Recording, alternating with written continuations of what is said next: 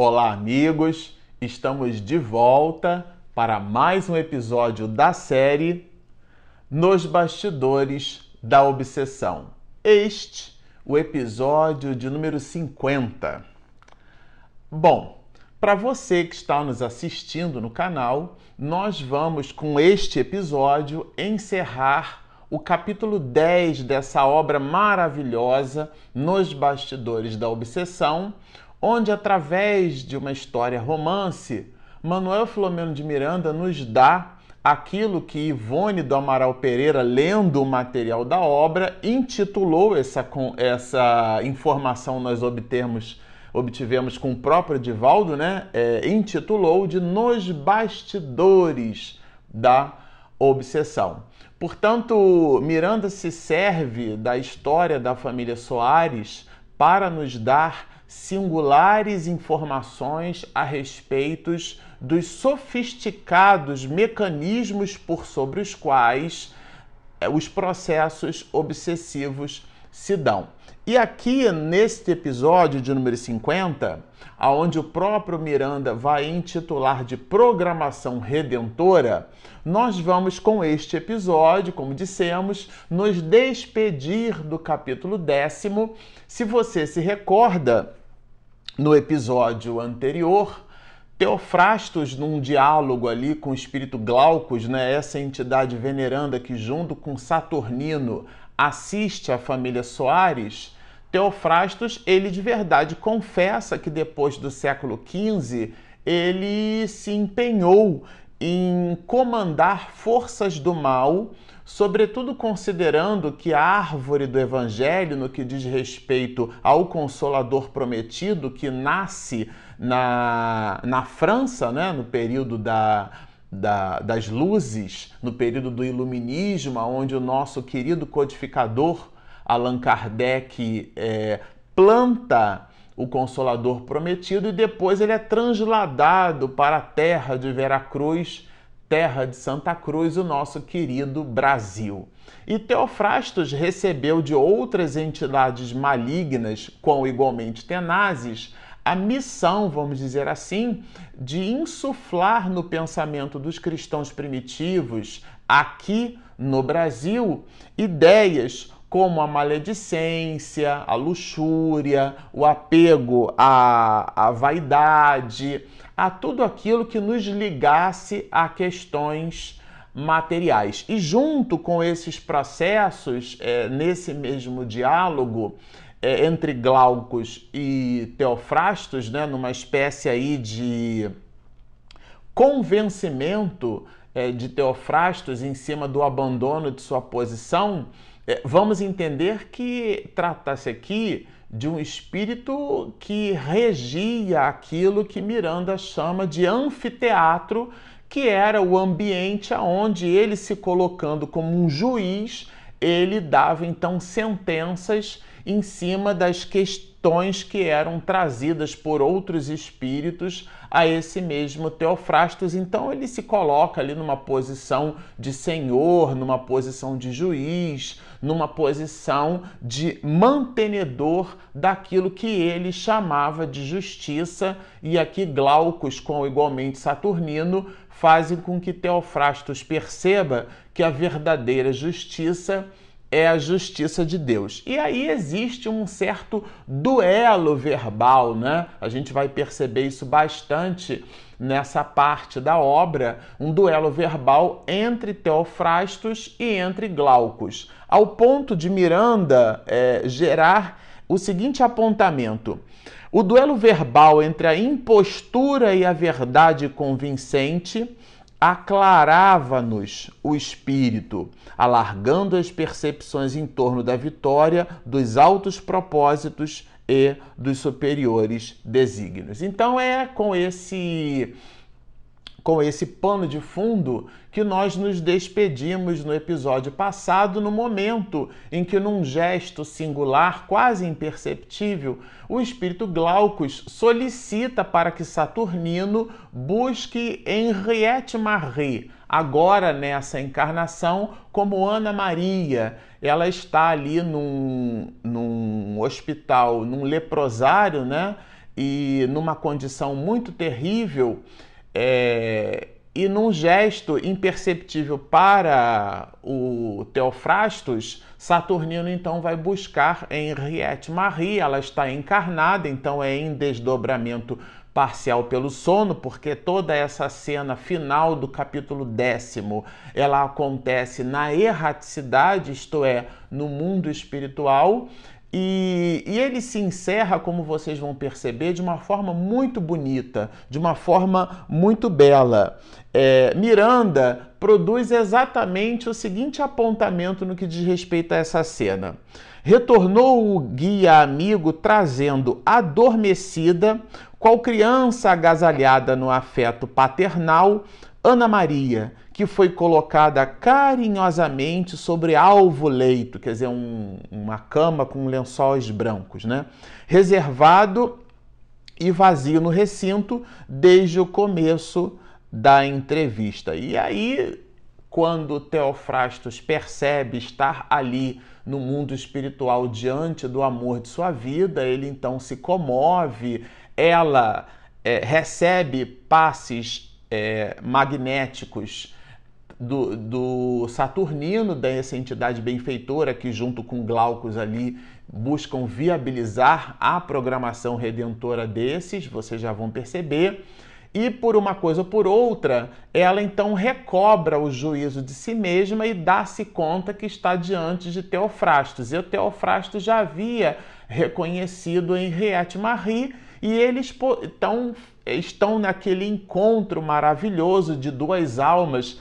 E o que me chamou bastante atenção, nós lemos o episódio algumas vezes, é, é que tratava-se, quando a gente olha nos, nos capítulos iniciais dessa obra, tem um momento que Miranda narra um instante em que ele cruza olhares com Teofrastos, né? Ele está ali à distância, meio que despachando os casos dos espíritos do mal que traziam para ele então determinadas questões e num momento ou outro, aquela incursão que foi buscar Teofrastos quando de primeira vez, Miranda fica percebendo, inclusive descreve ele para gente, né? Os traços de Teofrastos.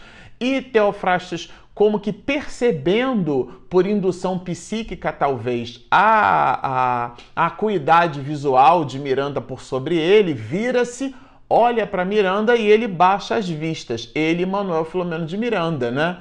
E Glaucus e Saturnino, então, orientam a Miranda para que buscasse uma certa concentração, é, para que se desvencilhasse da curiosidade. Eu vou confessar a vocês que eu também daria a minha olhadinha, né? Mas não ficaria é, certamente muito confortável tendo um espírito dessa, dessa magnitude vibratória inferior olhando para mim e foi de verdade o que aconteceu com Miranda. E trata-se então de um espírito mau. Mas nesse instante aqui, no instante onde ele vê onde ele dar-se conta que está diante do amor de sua vida, esse não é o primeiro encontro, se vocês estão nos acompanhando, é, eles já tiveram um encontro anterior, aonde Glaucus sugere ao próprio Teofrastos, nessa visita do anfiteatro, que vá observá-la é, naquela condição, né? É, então, o Dr. Teofrastos, ele, diante do amor de sua vida, muda completamente o seu panorama. É, é, e, e, a gente observa mesmo, me fez bastante lembrar uma exortação de Joana de Ângeles, quando ela, ela nos assevera que nada resiste à força incoercível do amor. Muito embora fosse um espírito mau, ligado e afeto às questões que ele considerava como sendo justiça, mas era, eram sentenças de maldade. Há, inclusive, na obra, eh, Miranda descreve um processo de, de zoantropia, um processo de modificação do perispírito de uma mulher. Ela então se transforma numa loba e esse processo de alteração do perispírito é induzido pela vibração e por um processo hipnótico tenaz do próprio Teofrastos. Mas a abstração feita a tudo isso estava ele naquele momento diante do amor de sua vida. E ele modifica completamente o seu panorama psíquico. E o espírito Glaucus com igualmente Saturnino sabiam disso. Então já estava ali tudo planejado. Quando a gente lê o capítulo, e eu super recomendo que vocês façam a releitura desse capítulo com bastante atenção, vocês vão perceber que há um planejamento do mundo espiritual superior. Muito embora tenhamos como pano de fundo socorro à família Soares, aliás, o capítulo primeiro da obra, o próprio Miranda coloca como sendo esse socorro à família Soares, é, muito embora esse seja o pano de fundo, aqui nós temos a mudança de curso desse espírito. Glaucus e Saturnino, então, é, estão buscando retirar Teofrastos daquela condição maligna, né? E Teofrastos perde perdão a ela. Porque, se vocês se recordam do drama, é, ele deixa a vida através de um assassinato por um processo da Inquisição e ela é a mulher que, que de alguma forma confidencia é, o amor que possuía por esse eclesiástico a um outro e ao mesmo tempo dá informações a, a esse sacerdote que com essas informações constrói uma, um, no tribunal inquisitório uma sentença de morte ao Teofrastos e ele então desencarna dentro da Inquisição é, e as peças dessa Inquisição é fornecida nada mais, nada menos pelo amor de sua vida. Então existe uma, um, uma trama e formada, ela dar-se conta, quando ela percebe isso, ela assassina o espírito chamado Jean, que é um espírito maligno que forma essa trilogia aqui, é, e, e depois disso ela deixa a existência através do suicídio, porque sorve o mesmo veneno que havia colocado no vinho e servido a este homem, a este sacerdote. É, ela toma de parte desse mesmo vinho, agora embebido em veneno, e faz uso do vinho e deixa então a existência através do suicídio. Então, como vocês observam, é um, um drama né, muito grande que culmina aqui com a presença dessas duas almas que se amam, que verdadeiramente se amam. E ele, come, ele Teofrastos, começa pedindo perdão a ela. Por quê? Porque a forma onde ela se encontrava naquele, naquele antro, vamos dizer assim, né? Ela num leprosário, junto com uma outra companheira, e Miranda descreve o panorama psíquico daquele leprosário, muito terrível, porque as entidades espirituais desencarnadas estavam sorvendo o que ainda restava de fluidos e de vibrações é, da, das pessoas que por si só já estavam ali tão desafortunadas, e um daqueles espíritos que estavam insuflando, estavam ali então, portanto, é, tenazmente vampirizando a companheira era Henriette Marie, agora na existência e na personificação de Ana Maria, o amor de sua vida daquela época, no século XV. Então ele pede desculpa porque aquele espírito que está ali vampirizando-a, né, telementalizando-a através de clichês mentais, onde pesadelos e sudoreses enormes se faziam, né? É, o que já não era muito suficiente mesmo a questão da, da própria lepra, do próprio mal de Hansen, da própria hanseníase, que Miranda vai descrever inclusive como uma enfermidade simulacro.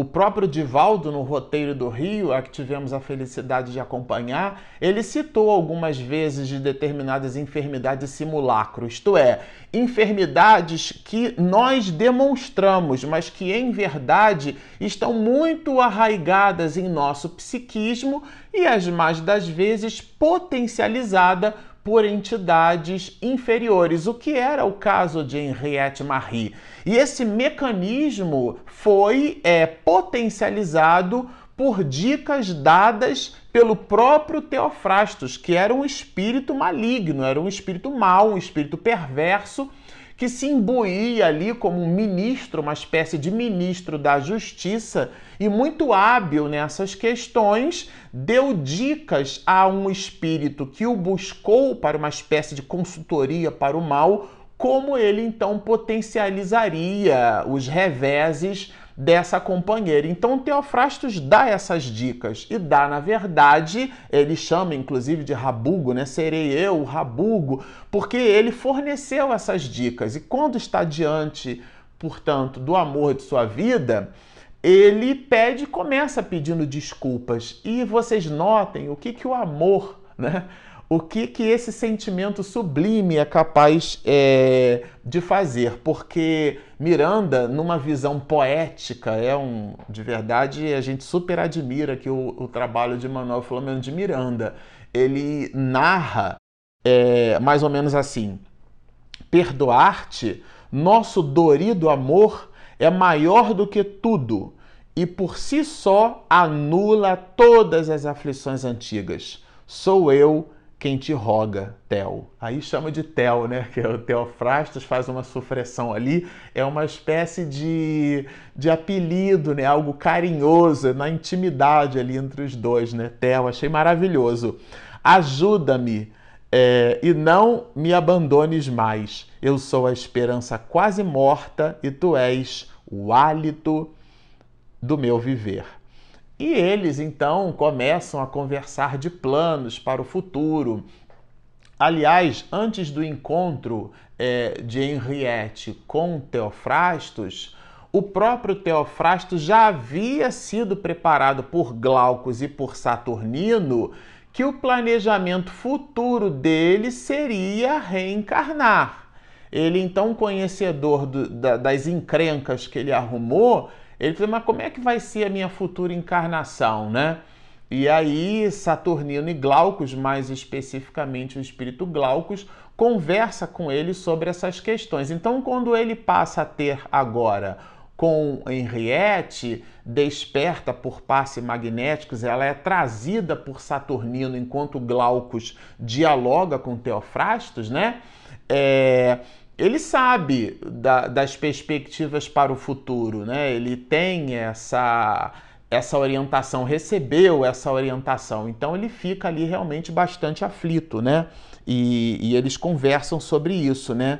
É, de maneira em que, em que os apontamentos de Miranda escreverão assim: renunciarei a tudo, isso é ele dizendo, para experimentar a ternura das tuas mãos e a meiguice dos teus olhos, porque ele sabia que ia reencarnar na condição de filha, é, de filho de Henriette Marie, Henriette Marie na condição de mãe, porque estando ele desencarnado estando ela encarnado, encarnada, o próprio Glaucus vai dizer: vocês não conseguiriam, portanto, é, usufruir da benesse do amor de marido e mulher. Mas como o amor se manifesta em várias outras nuances, vocês poderão é, conviver um com o outro através da maternidade de Henriette Marie.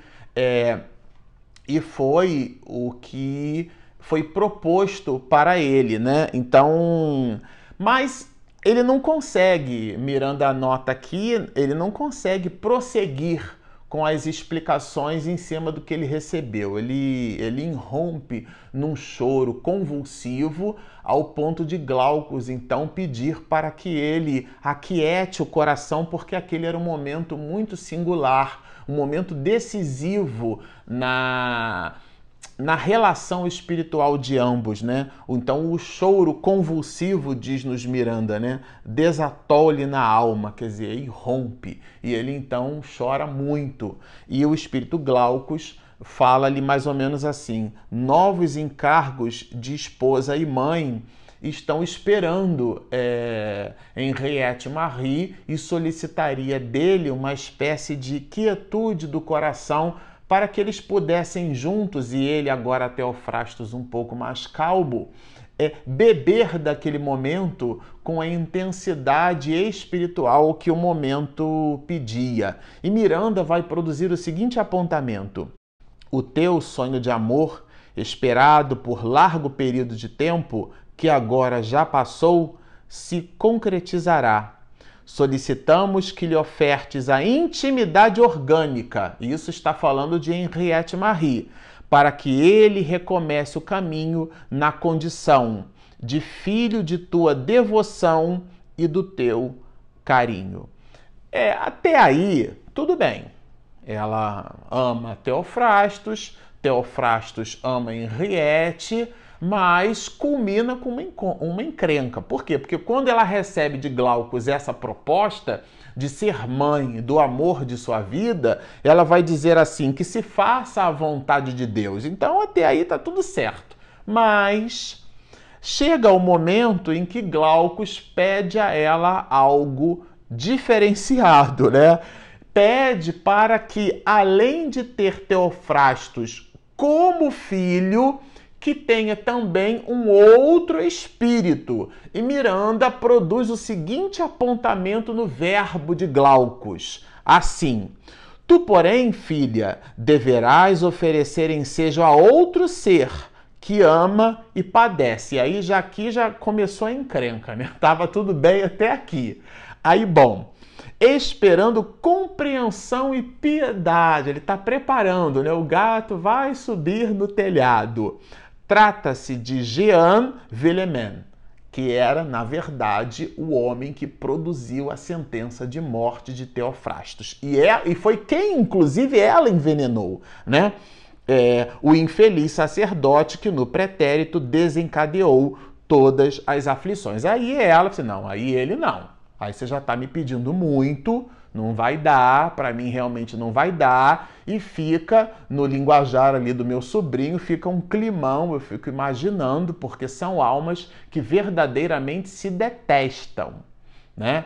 É, toda a condição espiritual dela, desde o século XV, tem esse desdobramento em função dessas questões. Muito certamente pelas suas próprias atitudes, sim, mas motivada por esse incidente gravíssimo do passado. E Miranda vai gerar o apontamento que nos faz perceber assim: se o, se o meu amor pode. Isso aqui eu achei maravilhoso. Isso aqui, depois da explicação de Glaucus, ela que já estava assim é predisposta, né? Realmente vou repetir a exortação de Joana: nada resiste à força incoercível do amor. Olha o que que Henriette Marie, que é trazida de um leprosário, é um espírito que tem nos seus últimos 200 anos vários incidentes, tem uma, uma, uma doença simulacro que é potencializada, a hanseníase potencializada por, por, uma, por uma obsessão grave, se vê diante do amor de sua vida, matou a si mesma e, no entanto, num laivo de possibilidade é, espiritual superior, ela, em função do pedido de Glaucus e depois da explicação do próprio Glaucus, ela vai dizer assim: se o meu amor pode beneficiar o Theo e a minha recusa a João pode ser fator de insucesso em homenagem ao amor de todos os amores, e aí ela está falando dela em relação a ele, Teofrastos, aceito-o também como filho, e que Deus tenha piedade de nós. E aí realmente Glaucus vai falar que essa atitude benfazeja vai dissipar realmente todos os vínculos de rebeldia. Essa é a expressão que é utilizada, né? É, o teu seio transformado em santuário receberá o amigo e adversário, e os terás como filhos diletos na forja é, do lar. É, eu vou confessar a vocês o seguinte, né? É, quando a gente lê isso aqui é tudo muito maravilhoso, mas vocês realizem a mulher recebendo como filho o amor de sua vida e como é, e Teofrastos como irmão, um espírito que ele detesta e Henriette Marie como segundo filho, é, um espírito detestado por ambos. Esse é o panorama espiritual dessa família para o futuro. Então, realmente, aqui a gente percebe e faz a Miranda faz a gente refletir com o final desse capítulo 10 como não são as encrencas das nossas famílias, né? Essas famílias onde o, o, pai não gosta da filha, a filha detesta a mãe, a mãe tem dificuldade com determinado filho, ou com sobrinho, ou com familiar, porque são as nossas encrencas do passado que nós empenhamos a nossa palavra como em Henriette Marie aqui para Glaucus e para o próprio Teofrastos em nome de um amor, de um amor sublime, de um amor que realmente transcende, que nada resiste, porque segundo a nossa benfeitora Joana de Ângeles, nada, absolutamente nada resiste à força incoercível do amor. E para nós concluirmos, né, já que é, Ana Maria, então a Henriette, é reconduzida ao, ao, Lazarento, né, uma espécie aí de leprosário, Miranda usa sempre vocábulos sofisticados, ela é conduzida ao Lazarento, é, ele, Teofrastos, despede os, os dois, vamos dizer assim, os dois soldados que estavam ali à porta e então passa a ficar na União Espírita Baiana, no Centro Espírita, com vistas ao seu próprio refazimento. É, mas ah, e a desobsessão de Mariana, os processos de desobsessivos de Mariana, como é que ele se deu, como é que ficou, né? A gente ficou pensando, né? O que será que aconteceu com Teofrastos depois desse instante? E Henriette Marie, o planejamento é, espiritual de Henriette, como é que se deu tudo isso? Bom, Todas essas questões vocês terão conosco no próximo episódio, que é o capítulo 11 dessa obra maravilhosa chamada As Agressões. Por enquanto, permaneçam conosco, inscrevam-se no nosso canal, baixem o nosso aplicativo, sigam-nos e muita paz.